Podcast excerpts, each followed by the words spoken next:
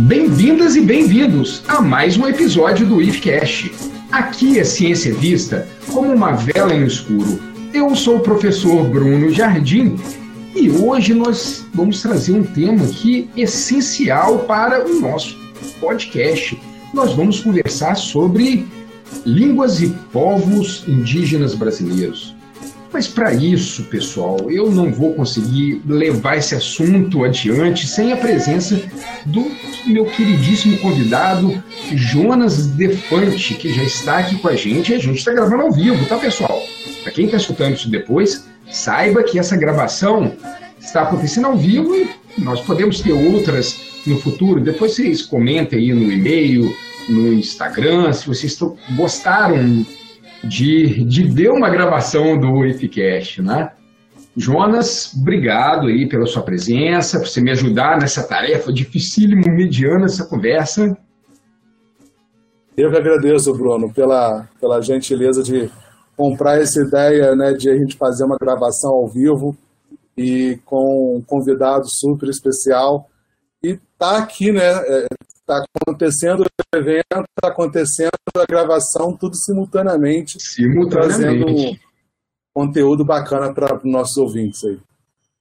Agora, Jonas, eu vou convidar o professor Antônio Almir Silva Gomes fazer uma breve descrição aqui, mais breve mesmo, tanto que o Jonas mandou para mim uma mini bio, não, mas a mini bio do professor é, é bastante pesada, né? Professor do curso de letras do programa de pós-graduação em letras da Universidade Federal do Amapá.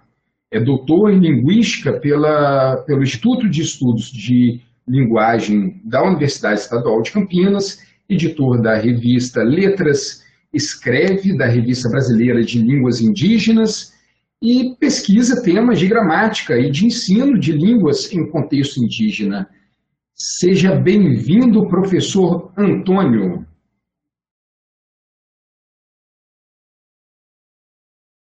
Agora tem que lembrar que o professor. Ah, é chegando aí, professor Antônio. Oi, oi, boa noite. Boa noite, professor Bruno. Oi, Jonas. Olá, bom revê-lo virtualmente novamente. Boa noite a todas as pessoas que estão participando do evento, de vocês, né, as pessoas que estão nos ouvindo, que nos verão posteriormente. Né? Agradeço imensamente ao convite. Boa noite, então. É, e o professor Antônio ele falou que é um prazer rever o Jonas, porque ele também participou do nosso primeiro colóquio, não foi, Jonas? Foi, foi. Então, Jonas, quando eu cheguei para o Jonas e falei assim, Jonas, poxa, eu queria conversar com uma pessoa para a gente para esclarecer as minhas dúvidas de orelha, de leigo. Ele falou: Ah, já tem uma pessoa que vou te indicar aqui, só que era numa véspera de feriado. O Jonas mandou uma mensagem para mim assim: toma o telefone dele. Vamos ver se você tem cara de pau de é, convidá-lo. Eu falei: pô, o não eu já tenho. Mas gentilmente o professor Antônio na mesma hora ele topou, tá? Ele nem ficou pensando, ah, deixa eu ver aqui, não. Na mesma hora, topo. Tá? Acho que ele comprou a ideia que eu passei lá para ele, para a gente conversar sobre o tema de hoje. Ô, professor Antônio, já vou come é, começar a conversar sobre um pouco da minha história. Eu acho que a minha história reflete de muitas pessoas que estão nos vendo e nos escutando, que daqui a gente pode começar a, a tirar um fio desse novelo. É, eu sou de uma geração que foi antes da lei 11.645 de 2008, tá? que é, essa lei fala sobre essa a ênfase né, que o ensino ele deve dar às relações étnicas, raciais indígenas.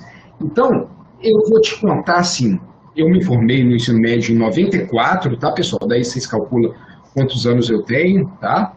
Mas o que, olha, o que, que eu sabia, tá? Eu sabia que é, Colombo tinha chegado nas Américas, achando que era nas Índias, encontrou um povo já na, no continente e chamou todo mundo de índio. Então, do sul da Argentina até o, o norte do Canadá era todo mundo índio, não era uma coisa só. Depois eu lembro muito bem sobre escambo, né? colocava a questão do indígena como aquele povo que não entendia muitas coisas e fazia trocas absurdas ali. Então, essa é a história que, que eu tinha durante o ensino que eu tive, tá? Só lembrando que foi antes da lei. É, e depois, é, depois vamos ver o que, que eu lembro do meu ensino convencional, assim. Eu lembro também que os índios foram escravizados pelos bandeirantes, né, durante as bandeiras dos paulistas. Viu? Olha, é, é isso. E daí termina, tá, professor Antônio? Então, o que eu, o que eu sei da escola sobre a população, o povo indígena, é só desse pedaço. Antes de 1500, nada, e depois, né, ali das bandeiras, mais nada. Talvez eu, eu, eu saiba mais depois que eu entrei no IFE, em 2014, que eu passei no concurso, que eu tive contato com o Euneabi, né? que eu tive pessoas para conversar e dialogar, e as pessoas foram me explicando. Né? Então, mas é só para a gente ter esse contexto sobre a nossa conversa aqui. Então, é, é para a gente iniciar aqui, o que que, o que que eu queria que você me contasse, você, Jonas, algo que eu não sei, algo que depois disso aí, o que, que a gente teve de diferente?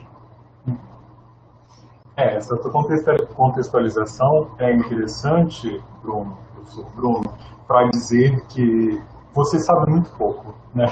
Muito pouco. assim, muito pouco. Tom contextualizador do discurso que a gente vai dar, da conversa que a gente vai estabelecer aqui, eu poderia dizer, considerando a sua fala de educação básica, que você sabe muito pouco, né?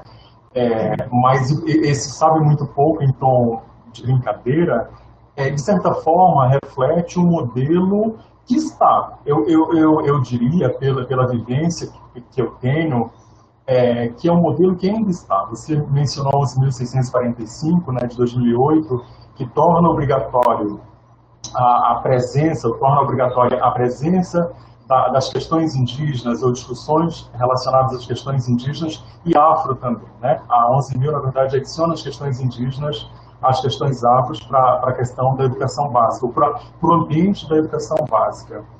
Sim, esse é um marco legal extremamente importante né? e, que, e que deve ser vivenciado, deve ser conhecido cada vez mais nas escolas. No entanto, eu diria, e aí para justificar a, a, a, a, sua contextualização, né, eu diria que ah, os avanços têm, ocorrido, têm sido contínuos em relação a, a, algo mais, a algo mais reflexivo da nossa realidade. No entanto, esse modelo que você vivenciou e que, fazendo as contas aqui, é, é, é muito próximo do modelo que eu vivenciei, ainda persiste. Né? E é esse modelo que nos leva para saber muito pouco. Então, quando eu digo você sabe muito pouco diante do que você falou, é o que eu também sei até a educação básica. Né? É certamente o que a sociedade brasileira, de modo geral, sabe. Muito pouco no sentido de muito limitado, e não apenas isso. Né? Esse muito pouco e, não, e, e muito limitado de maneira intencional, né? e de maneira, sobretudo, é, estigmatizada ou, ou não condizente com a realidade. Ok, então a, a, a, questão que você nos coloca a partir de 11.645 é isso. Né? Nós, apesar da lei, temos um cenário que nos faz saber muito pouco sobre as populações indígenas brasileiras. Né? E aí eu, eu, me refiro agora ao nosso coletivo mesmo, não a você. É, modelo de, de educação básica brasileira que nos, nos faz exatamente saber muito pouco sobre as populações indígenas brasileiras. Né? E aí, de certa forma, ah, nesse muito pouco, nesse, nesse muito pouco intencional, está exatamente a figura ainda hoje de um, um índio, né, ou do índio, nessa Isso. história da, do uhum. definido, né, o índio, desconsiderando que o que é de fato a realidade indígena brasileira, né, ou as realidades indígenas brasileiras nessa pluralidade, né, nessa diversidade. Então, essa provocação que você nos faz nos leva imediatamente para uma, uma, uma conclusão simplista, mas muito, muito preocupante, né? que é um modelo de educação nacional que ainda desconhece, que ainda desconfigura a realidade que nos é imanente, né, da diversidade. É, eu sou linguista, eu trabalho com línguas indígenas, da realidade da diversidade das línguas indígenas brasileiras, né? Mas não apenas isso, você é biólogo da diversidade que emana dos conhecimentos da, da natureza, né? Tanto do ponto de vista é, metafísico quanto do ponto de vista físico mesmo, né? Essa, essa diversidade toda nós desconhecemos, né? Em, em, favor de, ainda da ideia de um índio homogêneo, né? Ou do índio, e não das populações indígenas, das línguas, das culturas, enfim. Eu acho que a gente, a gente pode começar por aí, né? Imaginando que, apesar da lei, a gente ainda tem muito a avançar, porque nós ainda estamos em um modelo que nos leva para saber muito pouco. Tem um longo, tem um longo caminho ainda para percorrer, né? Então, é, eu acho que a presença dos NEABIs, é, dos colóquios no Brasil inteiro, né, um mês que a gente reflete sobre essas questões mais profundamente, elas são muito importantes né, para esse debate contínuo. Agora, você se... Não, exatamente, eu só tra traria, Bruno, essa questão dos NEABIs exatamente porque quando a gente trabalha a questão dos conteúdos, dos saberes, dos fazeres, a gente pouco discute a cosmologia dos povos, a cosmopercepção, a percepção é, do sentido do seu, a partir dos seus é, significados, a partir dos seus imaginários, a partir da sua realidade. E aí é, a questão toda é que a gente acaba é, a, ficando, digamos, eurocentrado, né? ficamos é, a, a partir de uma visão de quem é, é, foi a visão sempre colonizadora. Né? E aí a gente não acaba vendo pelo, pelas lentes do outro, dos outros povos, né? das outras culturas. E a gente fica sempre com esse mesma, usando a mesma lente e multiplicando um discurso com a mesma visão, com a, com a mesma é, é, percepção né, de quem colonizou né, o nosso território. Então a gente busca, por meio dos NEABIs, né, trazer esses novos olhares né, e, e, que foram muito apagados no decorrer do tempo. Né? Então é, é, a gente busca, nesse lugar chamado núcleo de estudo, né, voltar a discutir é, e principalmente né, valorizar esses saberes e fazeres que foram é, dizimados, que foram apagados e que precisam ser, é, digamos assim, é, evidenciados como, como ciência, como é, cultura, como é, tradição, né? É, e trazer isso como um lugar de valor, né? de valor simbólico para quem é de fato né? os detentores e precisam saber que existem, né? eles existem, eles estão aqui conosco e que a gente fica é, sempre reproduzindo o mesmo discurso né, é, dessa escola que, que reproduz, né, reproduz muito o cotidiano mercadológico e que a gente só massifica e não, tra não traz a minoria, de fato, que é, é marginalizada, que é embranquecida né, para o contexto que de fato é, precisa ser evidenciado e, e, trazido isso à tona. Então, o NEAB é um lugar de é, potência, no sentido de você descobrir novos conteúdos a cada instante. Então, quando a gente traz o Antônio novamente né, para a segunda edição, porque o assunto não se esgotou na primeira, a gente tem que ter continuidade. Ô, Jonas, e você. Eu, ah, então, eu só vou fazer um comentário aí, uma frase do Jonas, um comentário dele aí, que a gente discute muito no IFCast. Às vezes a gente fala sobre. Às vezes não, quase sempre, né? Sobre ciência. E eu faço um disclaimer sempre, assim. Olha, a gente está falando de ciência europeia aqui. Não é que não exista. É, a, vamos dizer, no continente africano não se faça ciência. É porque eu não sei. E eu sou muito sincero. Eu lá no podcast falei, eu não sei. Mas sempre estou buscando pessoas, como né, hoje a gente está conversando com o Antônio aqui, para discutir essas questões. Daí, Antônio, você me fez uma provocação agora também. Você apontou para mim, ó, você como biólogo. Aí eu queria te fazer uma pergunta. essa questão desse grande embate brasileiro que a gente tem visto aí, é a questão da política e a ciência em relação à diversidade. Como que se enxerga esse, param, esse panorama que nós temos hoje? É, essa é uma questão interessante que nos coloca de frente às questões políticas mesmo, né? Porque, de fato, parece que hoje no Brasil tem havido esse embate, como você mencionou, né? como você qualificou, esse embate entre ciência e, e, e política. E quase sempre por conta da força, né? por conta do poder é, institucionalizado, a, a política aparentemente tem falado mais forte, né? tem sobressaído sobre as ciências.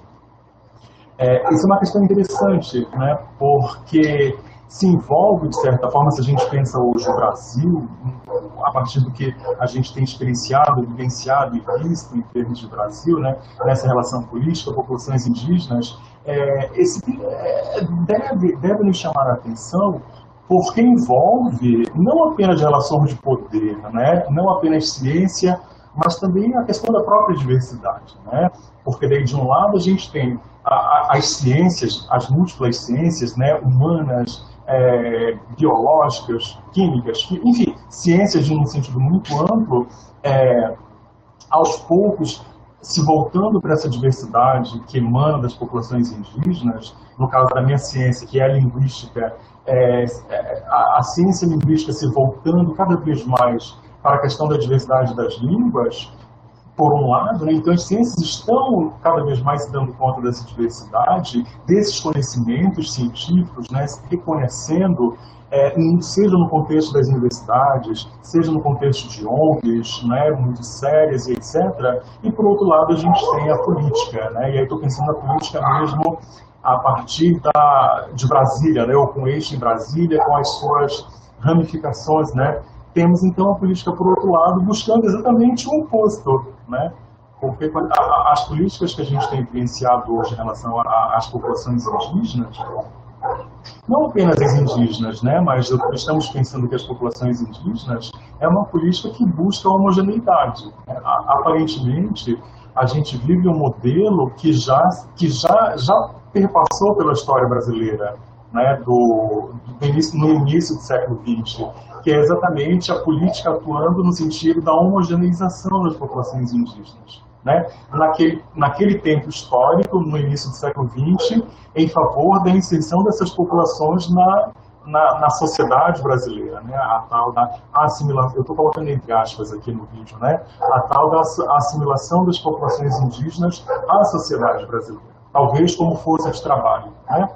Hoje, uma, uma força política é, em busca de uma homogeneidade muito mais voltada ao uso do que está nas terras, né? na, na, na nas terras indígenas. Na exploração mesmo, na exploração das terras indígenas. Na exploração, exatamente. Então, tudo isso perpassa ou permeia ou busca, de certa forma, a homogeneização daquilo que é heterogêneo, né? daquilo que é multifacetado, que são esses conhecimentos.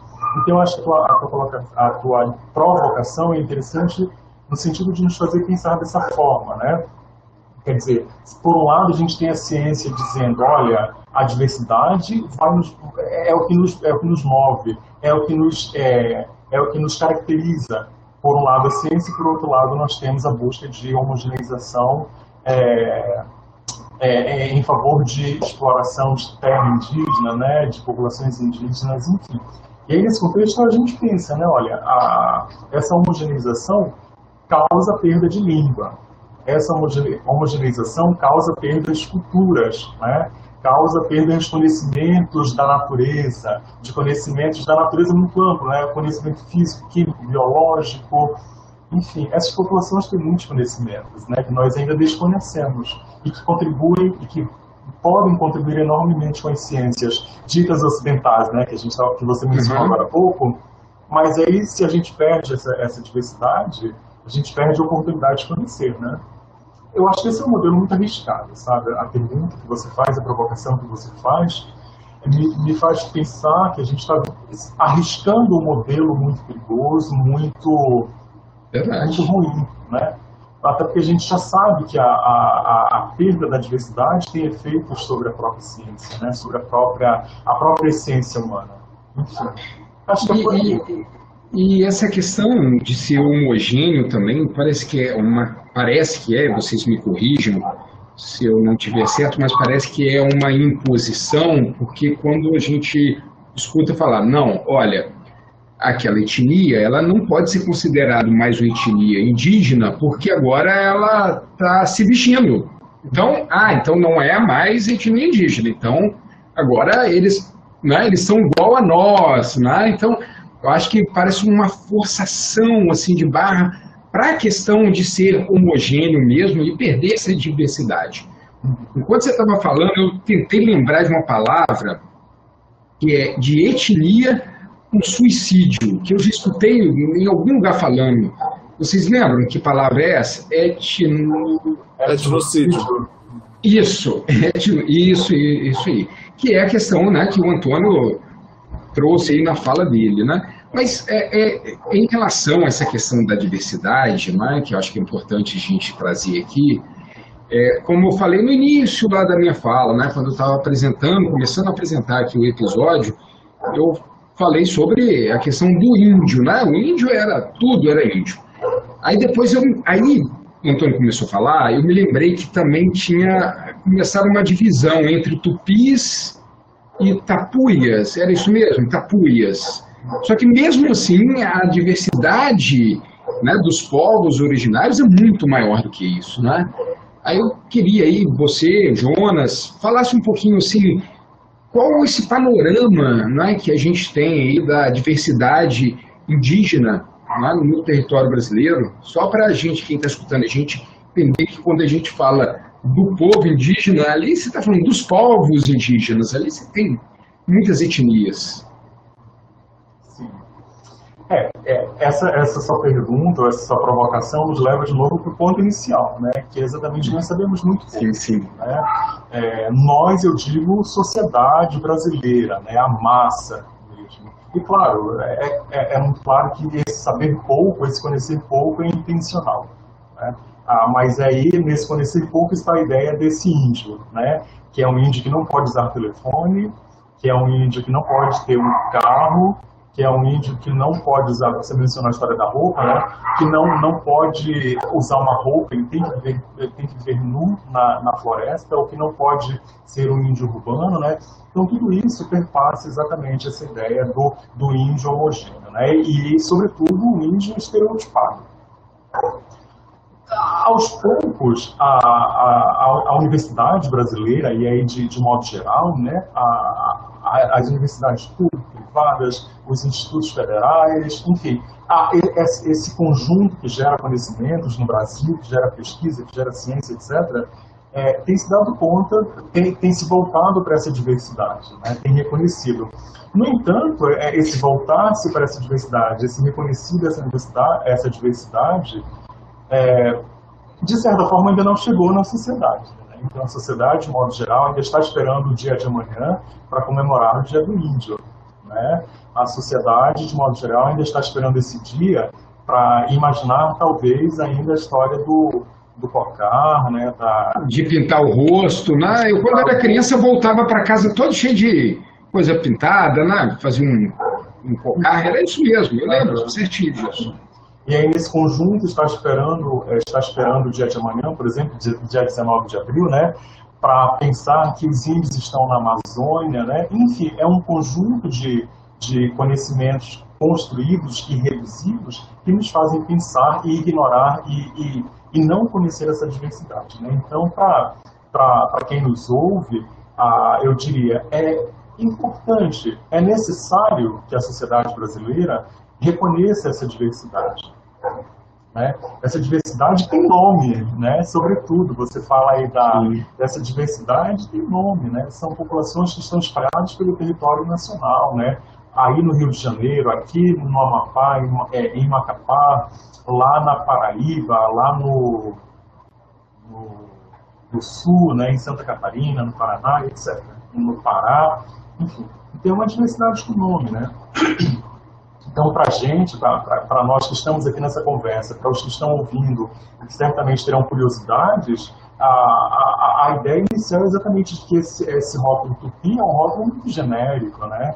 que tem a ver, como você mencionou, como você mencionou, com a história oficial, né? a história inicial e oficial, né? que tra tratou tudo como tupi, ah, exatamente porque era, era o grupo no qual estava a, a maioria das populações, ou estavam, né? A, estava a maioria da população da, da costa, quando esses, esses quando o, os europeus chegaram, né? quando os, os outros ocupantes chegaram, talvez. Né? Então, esse, esse rótulo tupi, ou tupinambá, no máximo um tupinambá, né?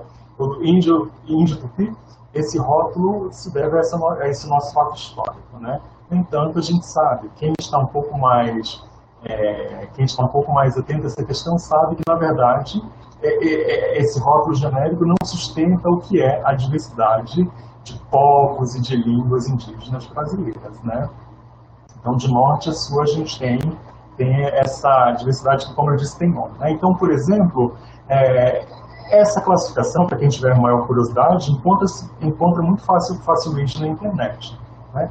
Mas veja, quando a gente pensa nisso que é a diversidade de línguas, que é a diversidade de povos, por exemplo, a gente tem é, povos, mais de 200 povos, né, segundo o censo de 2010, mais de 200, 200 povos é, distintos, povos indígenas, vivendo em território nacional.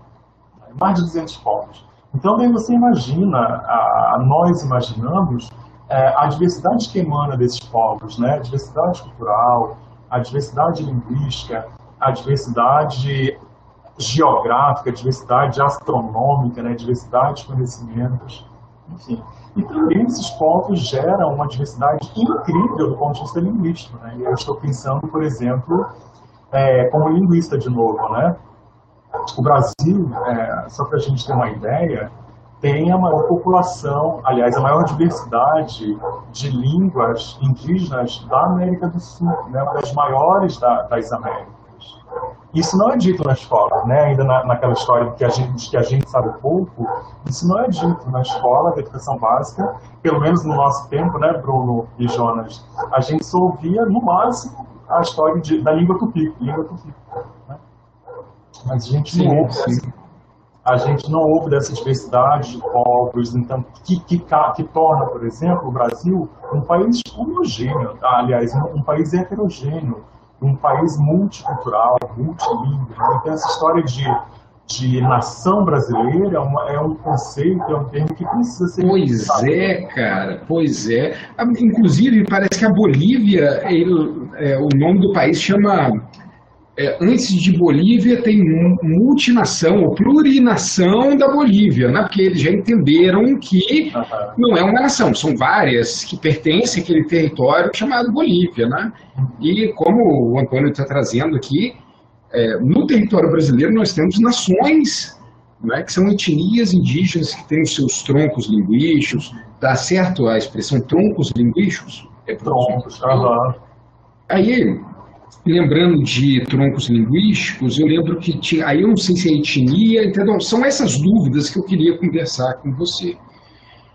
Macro, é Tupi, Macrogê, Caribe, Aruaqui, não é? São, são, são, troncos, são troncos linguísticos, é certo? Por exemplo, eu moro em Itaperuna, que o próprio nome da cidade ela já faz referência a, a, um, a uma língua indígena, que é pedra, ita, pedra, per, caminho e una é, é, preta, né? Caminho da Pedra Preta, que é o nome aqui da minha cidade, né? E aqui nós tínhamos a etnia é, Puris, que era do tronco tupi, né? É isso?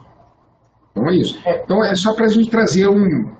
Eu estou falando aqui um pouco é, que eu sei, só para só a gente entender que até agora a gente nós estamos falando de 200 é, etnias diferentes aí, é que eu estou apresentando alguns, alguns pontos, não é? É, é esse, é, essa, esse que você fala, essa sua fala remonta a uma, uma tradição linguística, né, da, dos estudos linguísticos, que, que classifica ou que, que, estabelece três camadas. Vamos pensar é, dessa forma, né? Metaforicamente, vamos pensar dessa forma, né? Então, para quem está nos ouvindo, por exemplo, para a gente entender essa, essa sua provocação em camadas, a gente pensa o seguinte: línguas, assim como seres humanos, são organismos vivos. Né? Para nós linguistas, línguas estão vivas, têm vida. Tem vida, aí dependendo de que linguista você é, tem vida própria ou tem vida dependente do seu usuário. Mas essa é uma outra questão, né? Mas língua é um elemento vivo. Ora, todo elemento vivo tem a sua história. Né? Tem a sua história genética, pensando no professor Bruno da biologia, né? Tem a sua história genética, tem a sua história social ou psicossocial, sei lá, né? Tem, tem as suas histórias. Então, quando a gente pensa as línguas, e aí as línguas indígenas, mas também o português, o francês, o italiano, o russo, o japonês, qualquer língua que seja, quando a gente pensa essas línguas, elas também têm uma história. Uma história contada no tempo. acho que um historiador me censuraria com essa história, né? mas é uma história contada no tempo que remonta exatamente às suas relações, né? que remonta a, os seus passos ao longo das décadas, dos séculos e dos milênios. Né? E aí essa história é contada nesses rótulos que você mencionou, professor, né? em pelo menos três camadas, né? contadas pelos linguistas que inclusive se, se apropriaram muitos conhecimentos biológicos, né? da biologia do século XIX, por exemplo, para estabelecer essas, três camadas. Então, é, inicialmente, essas três camadas contam o tempo da língua. Então, se a gente considera que as línguas faladas hoje, as indígenas, por exemplo, há aproximadamente 150 línguas faladas no Brasil, se a gente considera que essas línguas têm suas histórias, então elas também podem ser enquadradas, né, classificadas em relação ao seu tempo. Isso é o que a gente chama, é, em linguística, classificação genética, né, a história genética dessa língua. Que é interessante. É, que aponta exatamente para as relações que essa língua estabeleceu com as suas irmãs, né, com essas línguas irmãs, com essas línguas aparentadas e com outras línguas. Então, pensando nisso, a questão do tempo das relações das línguas, a gente tem três rótulos, né, que seriam tronco ou quatro, depende, do, depende da perspectiva. Né? Eu vou pensar em três, que seria um tronco linguístico, as famílias linguísticas e as línguas propriamente ditas.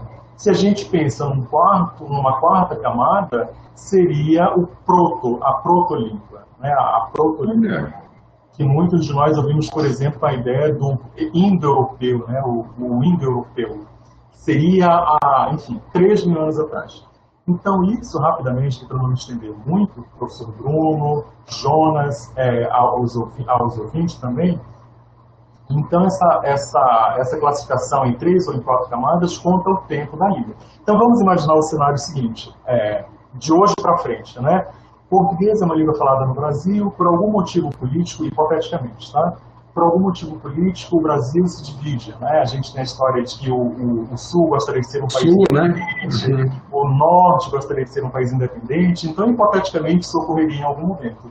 Os linguistas consideram que, daqui, se isso ocorresse, daqui a 20, não, daqui a dois séculos, três séculos por aí, esse português é, falado no norte já seria uma língua distinta do português falado no sul, por exemplo. Que é o que é acontecido, por exemplo, com o português europeu e o português brasileiro. Né? Para muitos linguistas, hoje já são duas línguas diferentes. Então, esse cenário, rapidamente, geraria, por exemplo, o que gerou ou o que aconteceu com as línguas latinas, né? português, francês, italiano, é, espanhol, catalão, enfim, que hoje a gente, a gente reconhece que são línguas, né? cada, um, cada uma com as suas especificidades. Então, língua francesa, língua espanhola, língua italiana, língua... Mas elas tiveram uma história comum em algum momento, né? E aí isso remonta a mil anos atrás, a um milênio, ou um pouco menos de um milênio, né? Com a ideia de que essas línguas formam uma família latina, né, de línguas latinas ou neolatinas.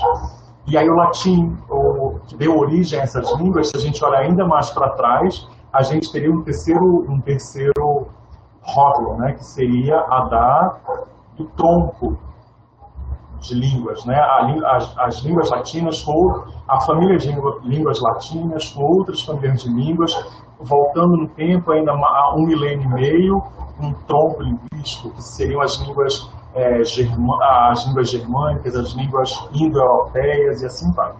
Tá? Então, isso é, que você mencionou inicialmente de, de, de rótulos tem a ver com a história das línguas, né? que são elementos vivos e assim vão se modificando e carregando consigo o seu DNA genético. Né? Aí a história de classificação genética das línguas. Tá?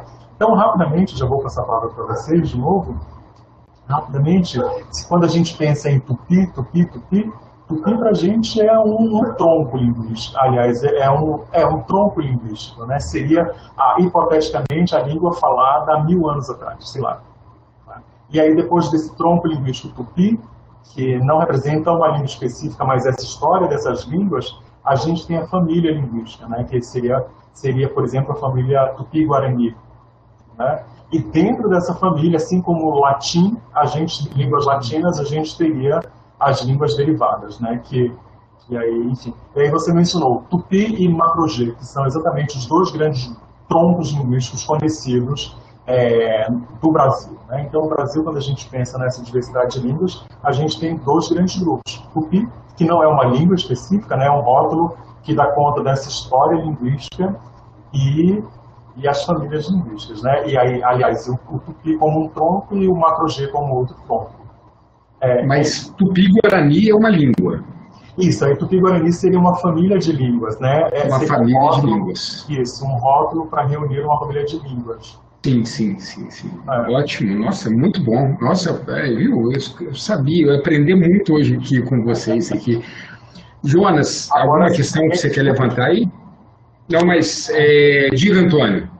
Sim, desculpa te interromper. E aí, se a gente pode... pensar em quem está nos ouvindo e quem ainda vai nos ouvir, essa não é uma informação técnica, né? Essa é uma informação que contribui exatamente com, o nosso aprendizado enquanto sociedade. Perfeito, com sociedade, né? Porque uhum. se a gente pensa em troncos, em famílias, e assim que o Brasil tem troncos, em famílias linguísticas e tal, é como se a gente imaginasse a, o português em relação ao japonês, em relação ao coreano, em relação ao haitiano, né? Línguas, línguas diferentes, com as suas especificidades, né? Não dá para a gente pensar o português em relação ao japonês, por exemplo, porque são línguas específicas, né? Sem relações genéticas. É Sim, se encontrar uns dois, não conseguem trocar informação. Mas perfeito, não, sua explicação é. foi excelente. Entendi perfeitamente. Foi muito bom mesmo.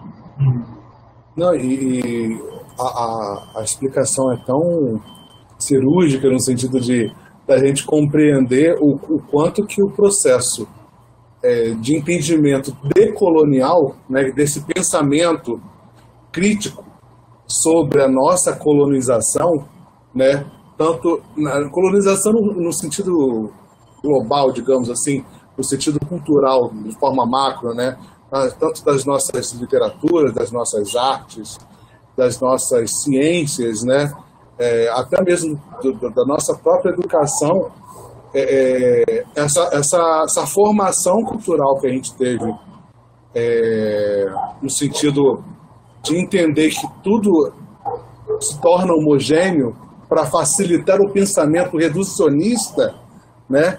E aí quando vem o, o pensamento decolonial que, que, que, tenta valorizar a diversidade, né? E, e quebrando esse silenciamento lógico colonial que, que de fato é, torna tudo muito um discurso muito moderno né, do que, que seria é, é, é, como eu falei reducionista e de uma educação muito bancária como Paulo Freire faz né de, de tornar simples porém é para tornar a gente mais ignorante no processo capitalista né a gente vai no, vai no contramão pela decolonialidade né? A gente vai é, é, vai, é, voltando ao passado né, para tentar buscar nessa, nessa como a gente trabalhou a palavra agora há pouco, o etnocídio, né, a gente vai matando, a gente vai exterminando línguas, exterminando culturas, exterminando costumes,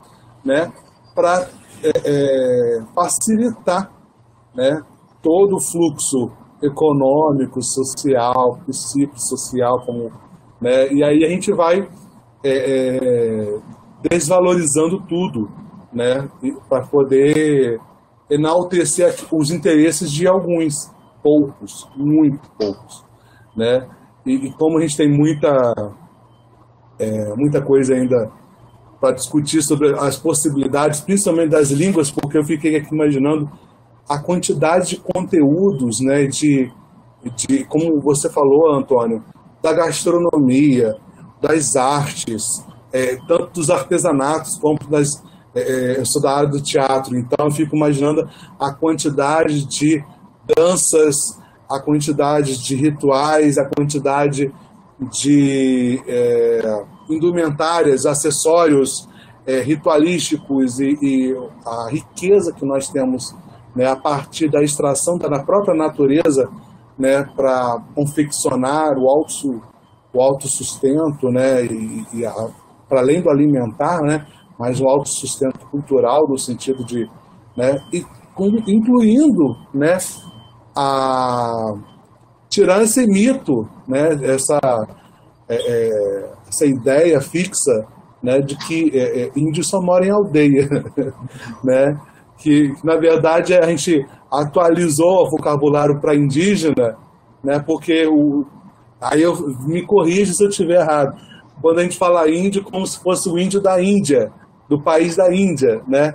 E o nosso é, português. Aí estava até lendo, Antônio, o seu artigo, falando do português brasileiro do português indígena, né?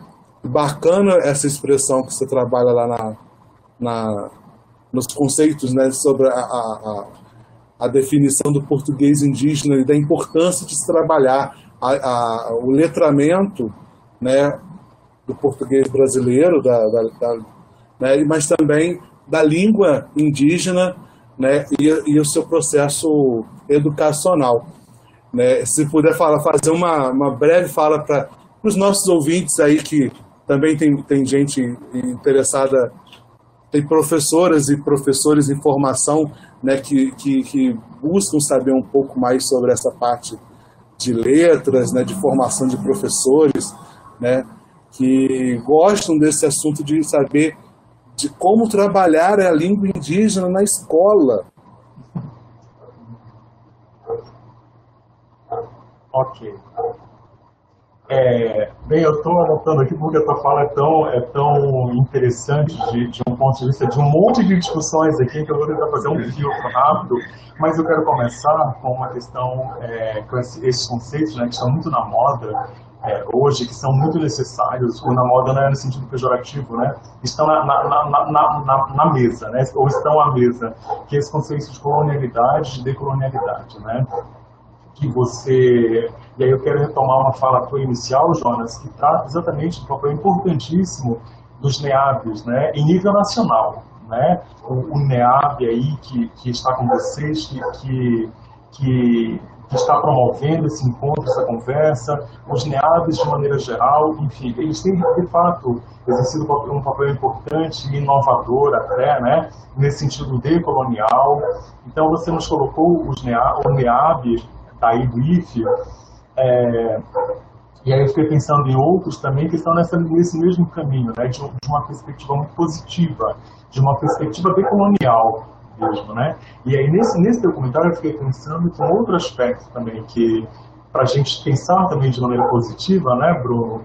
É, a formação dos professores também, de, de, certa forma, ainda que de maneira tímida em algum contexto, ou menos tímida em outro contexto, enfim, a formação de professores nas licenciaturas também, de alguma maneira, tem encaminhado um pouco nessa direção. Né? Nós somos da graduação que do final dos anos 90, início dos 2000, né? Somos dessa graduação que, que nos formou naquele modelo de pouco conhecimento, que Bruno, o meu conhecimento, né? Somos dessa geração de licenciaturas, por exemplo. Mas hoje, de certa forma, a gente vê a, na, na formação de professores, nas licenciaturas, um pouco mais de discussão nesse sentido. Né? E, e assim, espalhado pelo Brasil inteiro. Então eu acho, como eu gosto de pensar sempre pelo lado positivo, eu acho que, de certa forma, essas ações pontuais ou tímidas ou ainda insuficientes terão efeitos positivos em algum momento, né? Na formação do professor que passou pelo NEAB, que, que está na, atualmente na licenciatura, né, na, na, na, formação desse professor, né, e consequentemente, claro, é, na formação de novas cabeças de educação básica, né, novos alunos de educação básica.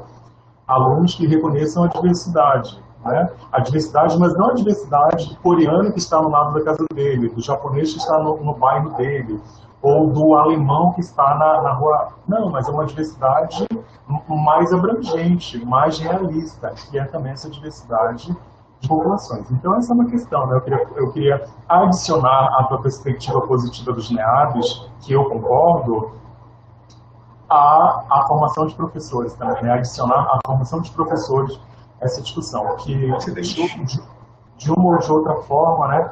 E com essa formação de professor, Jonas, mais consciente também dessa realidade, né? Essa formação de professor que olha a literatura portuguesa, no caso das letras, por exemplo, a literatura portuguesa, a literatura alemã, mas também, de repente, olha uma literatura indígena, por que não? Né? Na formação desse professor, ou que olha o teatro de Gil Vicente, mas falando da tua área, né? mas também olha para um teatro indígena, de uma população indígena, por que não? Né? Então, nesse contexto, acho que a formação do professor vai contribuir brevemente com um cenário mais mais realista da nossa diversidade brasileira, né? E aí no caso específico do português, a... aí tem um grande embate, né? Que é, é a pergunta pontual, que é exatamente se a gente pensa do lado daqui, a, a escola não indígena, a escola da nacional, né?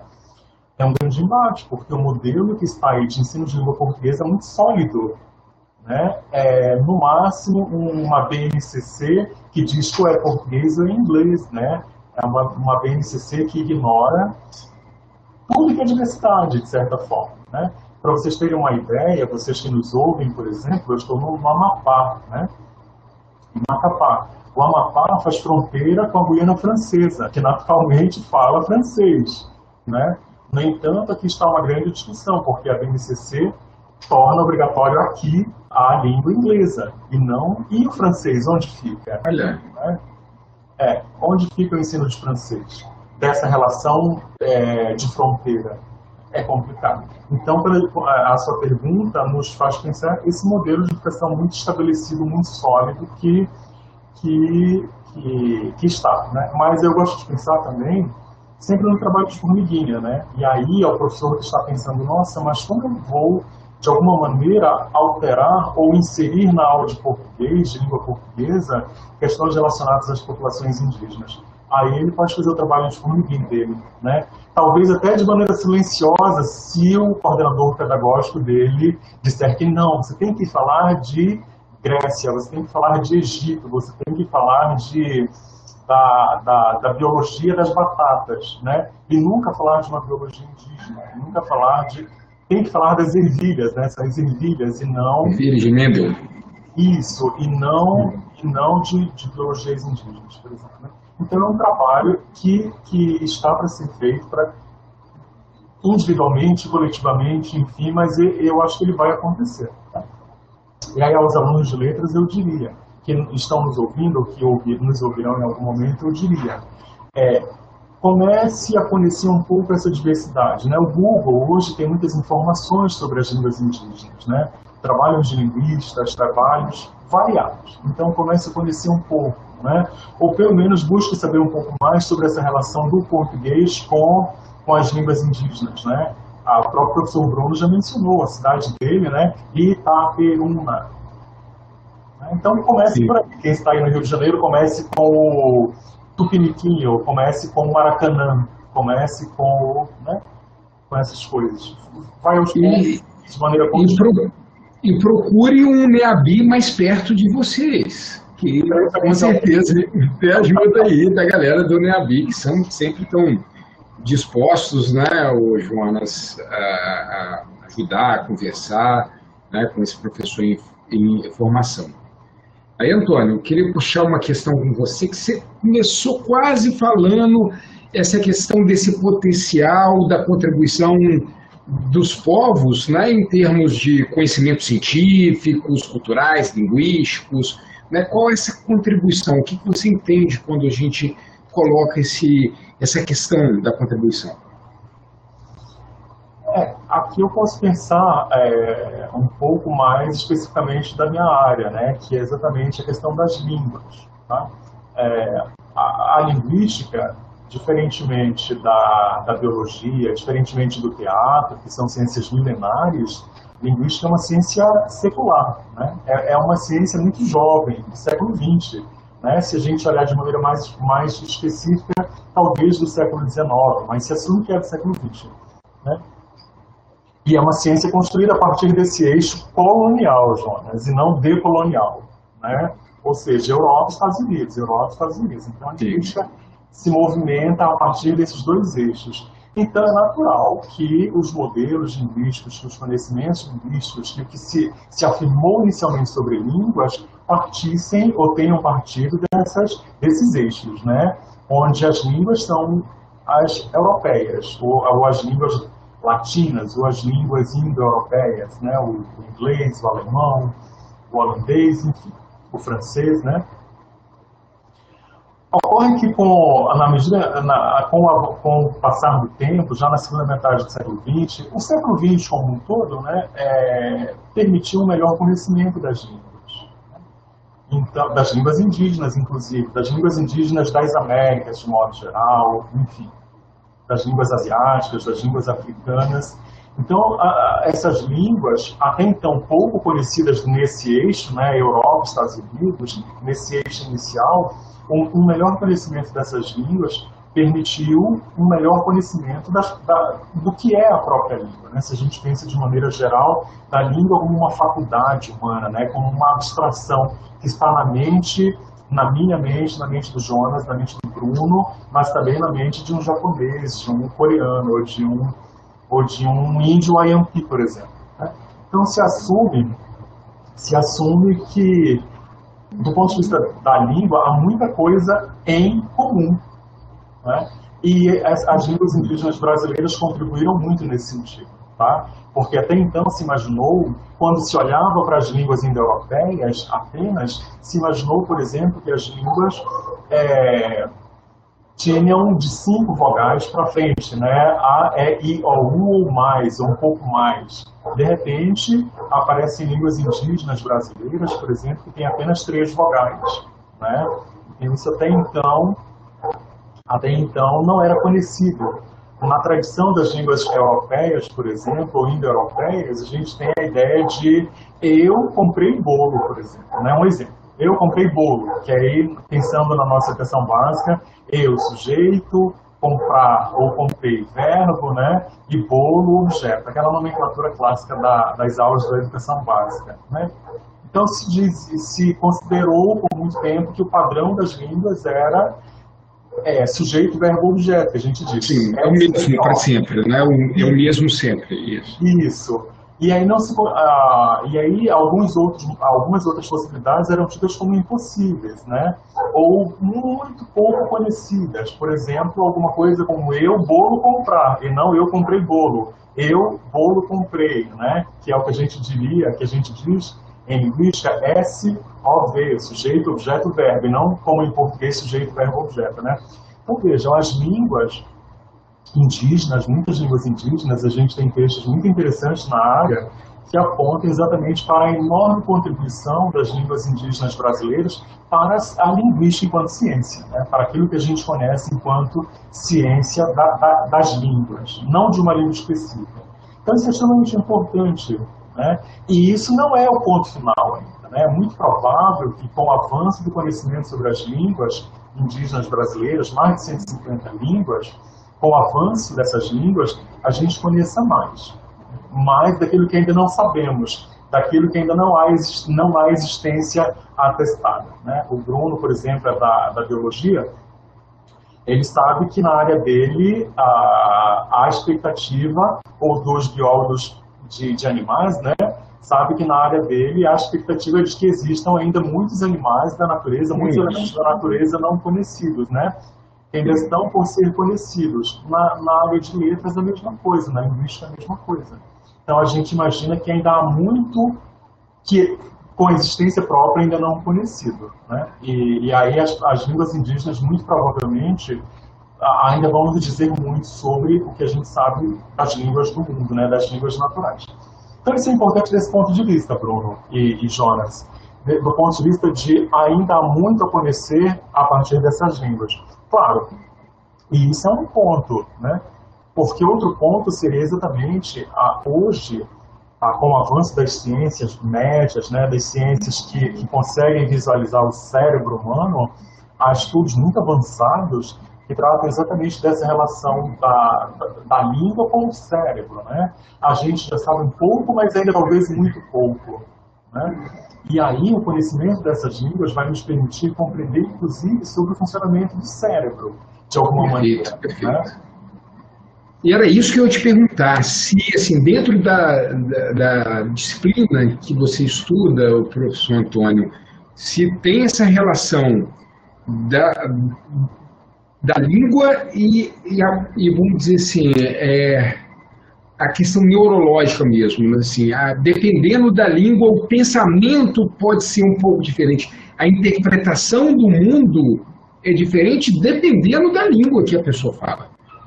Sim, sim, exatamente. E aí é, você nos leva para uma questão interessante do, do, do, do, final barra início do século XX, né? Final do XIX e início do século XX, que é exatamente essa relação entre língua e cultura, né? É, o que é exatamente? Quem é quem exatamente? Quer dizer, a língua influencia a cultura ou a cultura influencia a língua? Né? Existem hipóteses, uma hipótese muito conhecida que, inclusive, outro dia voltou à tona na, na internet, inclusive, que é a hipótese Sapir-Whorf, né, que trata exatamente dessa relação de, entre língua e cultura.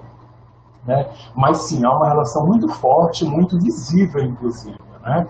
É que você fala, por exemplo, é, os povos esquimós, por exemplo, é, não saberia te dizer onde exatamente, mas a, o rótulo é povos esquimós é, que vivem ne, ne, nesses países muito gelados, né, tipo Groenlândia e tal. É, Para a gente é tudo neve né? tudo neve. Para esses povos que vivem na neve, existem várias neves, né? vários é, neve vários... fofa, neve congelada, neve que está caindo, neve que está ventando. Que mais isso? sólida, mais, mais fofa, como você falou exatamente. Isso, isso é claramente uma evidência de relação língua-cultura, né? de uma refletindo na outra.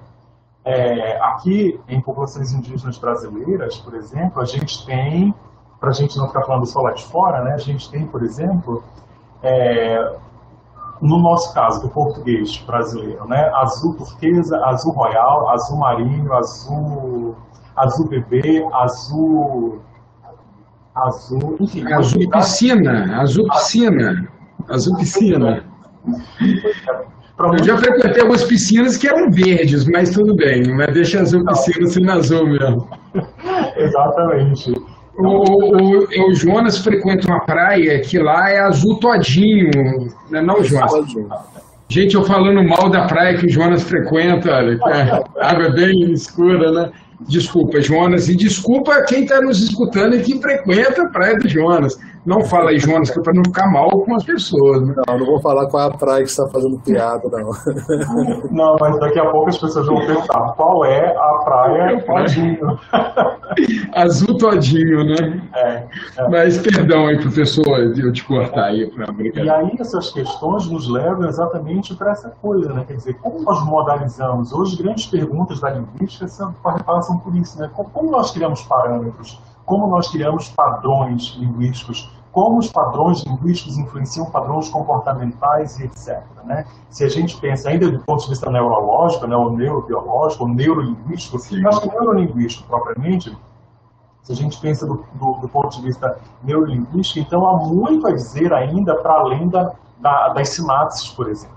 Né? Quer dizer, o comportamento, sinapse, sinapse, comportamento, língua. Então a língua a, a perpassa por todo esse, esse, esse trajeto, né? E isso, a, a, os estudos linguísticos ainda estão no caminho, né? De compreender. Hoje o que a gente sabe em linguística, pelo menos, né? É que sim, há uma, uma área específica do cérebro relacionada à linguagem. Né? Hoje a gente tem assumido isso.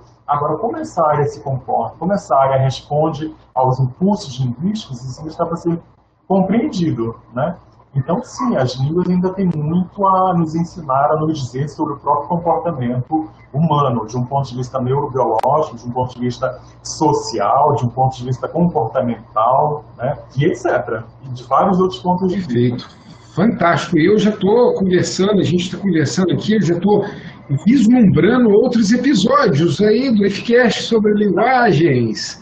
Isso aí, eu geralmente eu cavo pauta, tá? A gente está conversando sobre uma questão, eu já vou pensando, até mesmo na nossa conversa inicial, né, não, professor Antônio, eu já pensei, poxa, sou doido para fazer uma pauta, não vou falar aqui para não dar spoiler, mas sou doido para conversar sobre um assunto, alguma coisa de, de evolução biológica e, e, idiomas, né, e tipos e variedades linguísticas, né, mas isso aí deixa para a próxima, o, o próximos episódios aí que vocês vão conferir. Jonas, quer completar alguma coisa, alguma questão? Então, é, nós tivemos aqui de uma ouvinte aqui uma, uma pergunta da Ana Clara Magalhães, professor Antônio, se você teria alguma indicação de algum livro sobre cultura indígena. Olha, de cabeça sobre cultura indígena agora, não. Mas eu, se ela não estiver interessada numa leitura muito técnica, é, talvez eu indicaria um site para ela que é muito interessante e tem informações muito confiáveis, que é o Instituto Socioambiental. Tá? Então, relacionado à cultura especificamente, as culturas indígenas eu não, eu não tenho. Mas aí, como eu disse, se for por curiosidade, ela pode consultar o site Instituto Socioambiental, que tem informações confiáveis e muito diversificadas, né?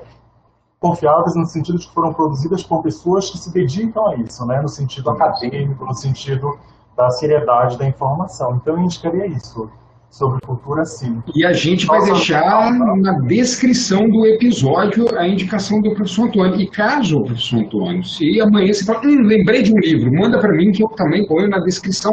Lembrando que o episódio sai na quarta-feira. Então, até lá, já vai ter todas as, descri... as indicações na descrição do episódio. Isso. E aí, quando ela. Desculpa, qual é o nome dela, Jonas?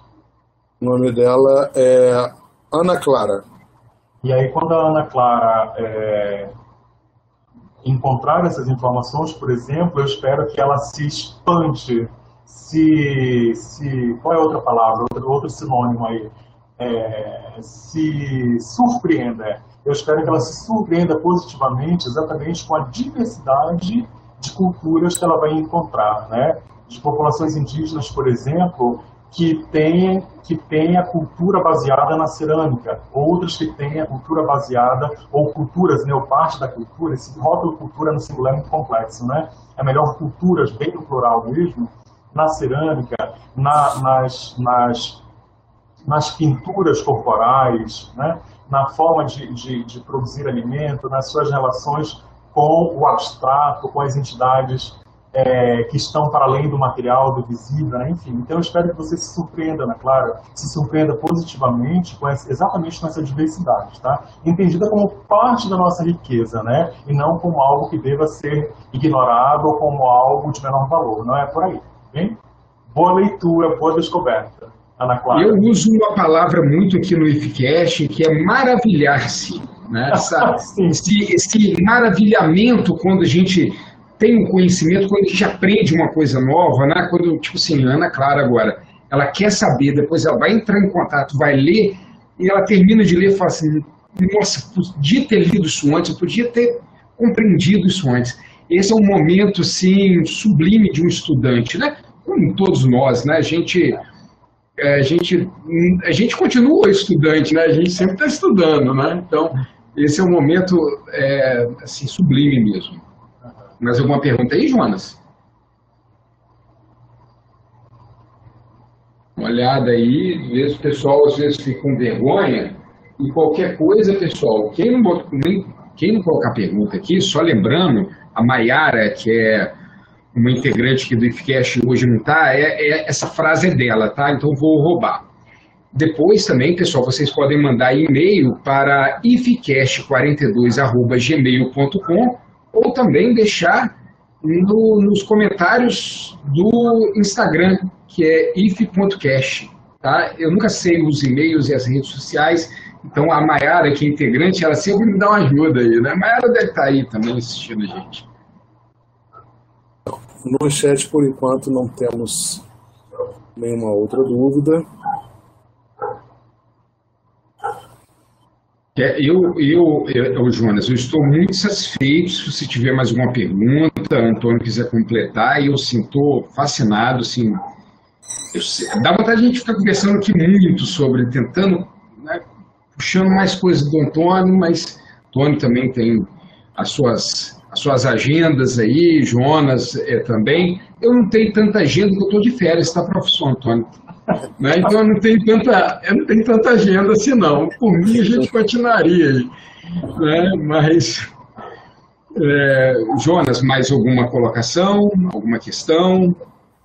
Então, é, não é, na verdade, agradecer a, a presença, né, é, a professor Antônio, é, e também de quem está nos assistindo pelo IFTube, quem vai nos ouvir pelo IFCast.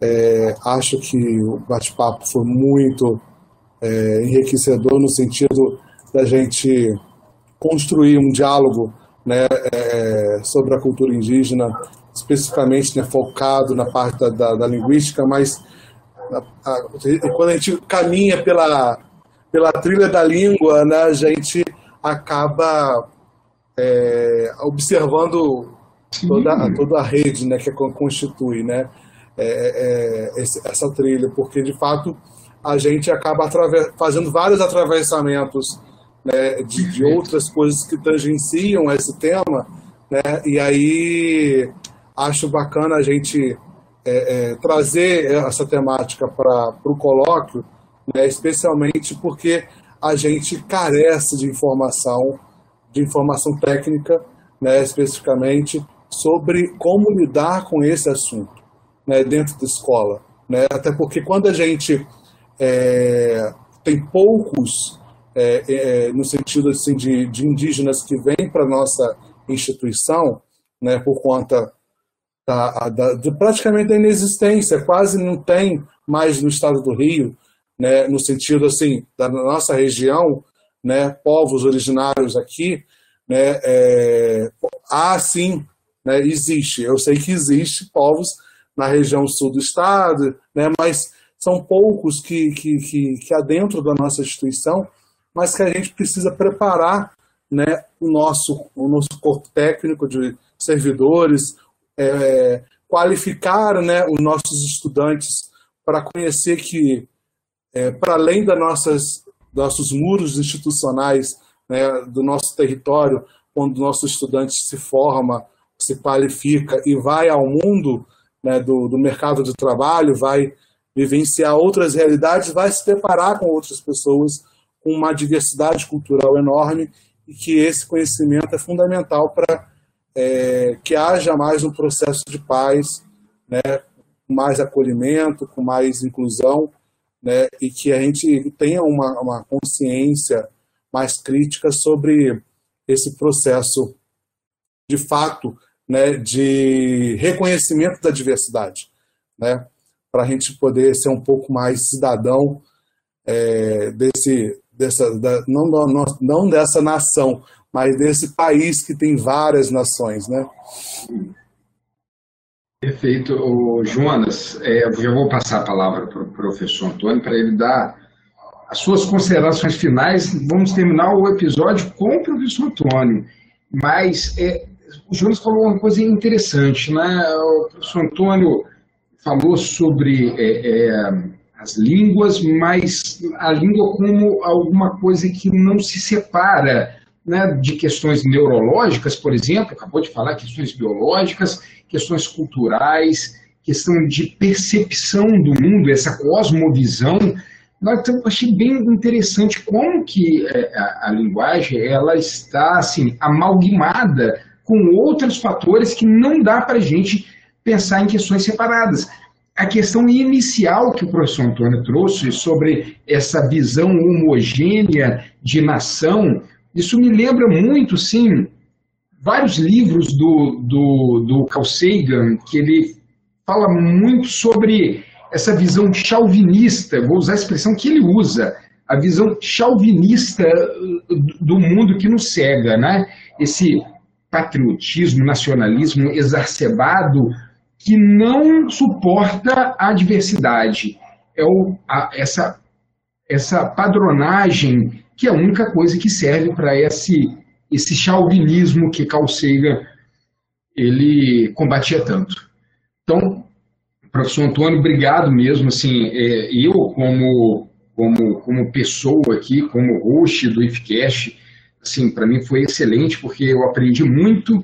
Né? Eu, às vezes, uso muito o IFCast para isso, tá? Quando eu quero saber sobre alguma coisa, quando eu chamo uma pessoa, falo que a gente vai gravar um, é, um podcast, mas é, questões, dúvidas minhas que, que basicamente também são dúvidas de outras pessoas. Espero também que as pessoas que estão nos escutando, estão nos vendo aqui, se sintam como eu, maravilhado pela nossa conversa de hoje. Obrigado mesmo, professor Antônio. Tá certo. Eu vou só usar essa palavra também é, para dizer que, de certa forma, nós sabemos, né, esse chauvinismo que você mencionou, do ponto de vista do poder institucionalizado, é interessante, não? Esse sistema que, que a gente nem vê, mas sente e paga por ele, esse sistema capitalista, é bastante interessante esse, esse chauvinismo, né? Porque daí a homogeneização é mais fácil de, de controlar, né? Ou a homogeneidade é mais fácil de controlar nesses termos. E aí também, aproveitar a fala do professor Jonas para dizer que dentro de todo esse fluxo, né, de todo esse conjunto, eu acho que é responsabilidade nossa, e aí nossa coletivamente, né? Minha, do Jonas, do Bruno, de quem nos ouve agora, de quem nos ouvirá depois, e de toda a sociedade nacional, é responsabilidade nossa também, de certa forma, entender tudo isso, ver e, sobretudo, agir sobre tudo isso de maneira muito positiva, muito ou numa perspectiva muito otimista. Né? Eu acho que a gente pode ter um pouquinho de otimismo nesse sentido também, né? no sentido de que a gente pode melhorar, de que a gente pode contribuir com uma visão melhor e com ações melhores, né? com ações que reconheçam exatamente essa nossa multiplicidade. Só para encerrar, eu prometo, só que como eu sou da área de linguagem, né, eu queria encerrar dizendo que nós estamos vivenciando internacionalmente a década das línguas indígenas, né, 2022 até 2032, a Unesco declarou a década internacional das línguas indígenas. E aí tem, para os alunos de letras aí do, do IFE, tem muita coisa boa acontecendo. Né? Acho que um Google encontra a, a, a, programação da década internacional das línguas indígenas proclamada pela Unesco. Tá? Essa era uma questão. E aí uma outra questão, só para encerrar, claro, é, pensarmos exatamente que nós somos muito ricos do ponto de vista da diversidade, né, daquilo que nós somos enquanto sociedade brasileira. E a gente só precisa reconhecer e valorizar isso. Bem? Muito obrigado mais uma vez, em nome do Jonas, do, do Bruno, eu agradeço também ao NEAB, do Instituto Federal, agradeço ao Instituto Federal, né, que vocês representam. Muito obrigado, estou à disposição. Obrigado aos que ficaram conosco, né, é, nesse, nessa transmissão, nesse evento. Obrigado mais uma vez, desejo muito sucesso na continuação do, do colóquio. Obrigado. Em breve o professor Antônio estará em outros episódios também, não percam, hein, pessoal. Um grande abraço. Tchau, tchau. Tchau, tchau. Só vou fazer um recadinho final para quem está no YouTube, que é a programação de amanhã, tá? Fiquem atentos ao a nossa programação do colóquio está é, para acontecer no, presencialmente amanhã, tá, pessoal? Não terá nada virtual. Presencialmente teremos exibição é, do filme e do comentário Faroeste Cabrunco, tá? É, que é um no campus vai acontecer no bloco D, tá? Do campus Guarulhos, tá? aqui na cidade de Campos Goitacazes, mas é dentro do campus, campus Guarulhos. Vai ter duas sessões tá, para fazer a sua inscrição, para garantir a sua vaga no auditório. É preciso se inscrever no evento, no site e na atividade. Tá? É, e aí, no campus Cabo Frio, né, na parte da tarde, às 15 horas, vai ter no bloco G, no bloco G, no auditório, tá? a exibição também do curta-metragem A Sombra de um Delírio Verde.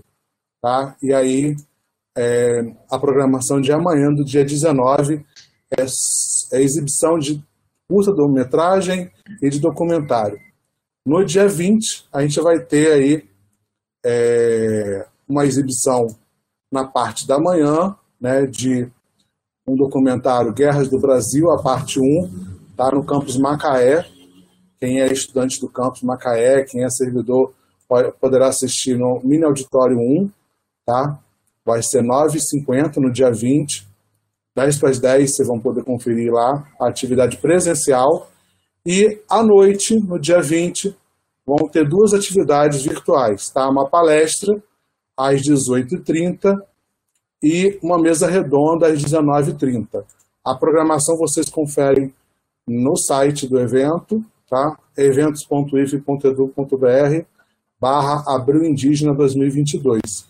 Tá? Vocês podem conferir, no chat está o link do, do evento e esperamos a participação de todas, todos e todes e agradecemos a audiência tá? e tem aqui Cabo Frio é Bloco J. Obrigado, Ana Clara, pela correção. É, e agradecemos a participação, né, a audiência, e vamos encerrar aqui a nossa atividade de hoje. Muito obrigado. Tchau, tchau, pessoal. Tchau, Jonas. Tchau, tchau, todo mundo. Abraço, todo mundo. Obrigado, Bruno. Obrigado, Antônio.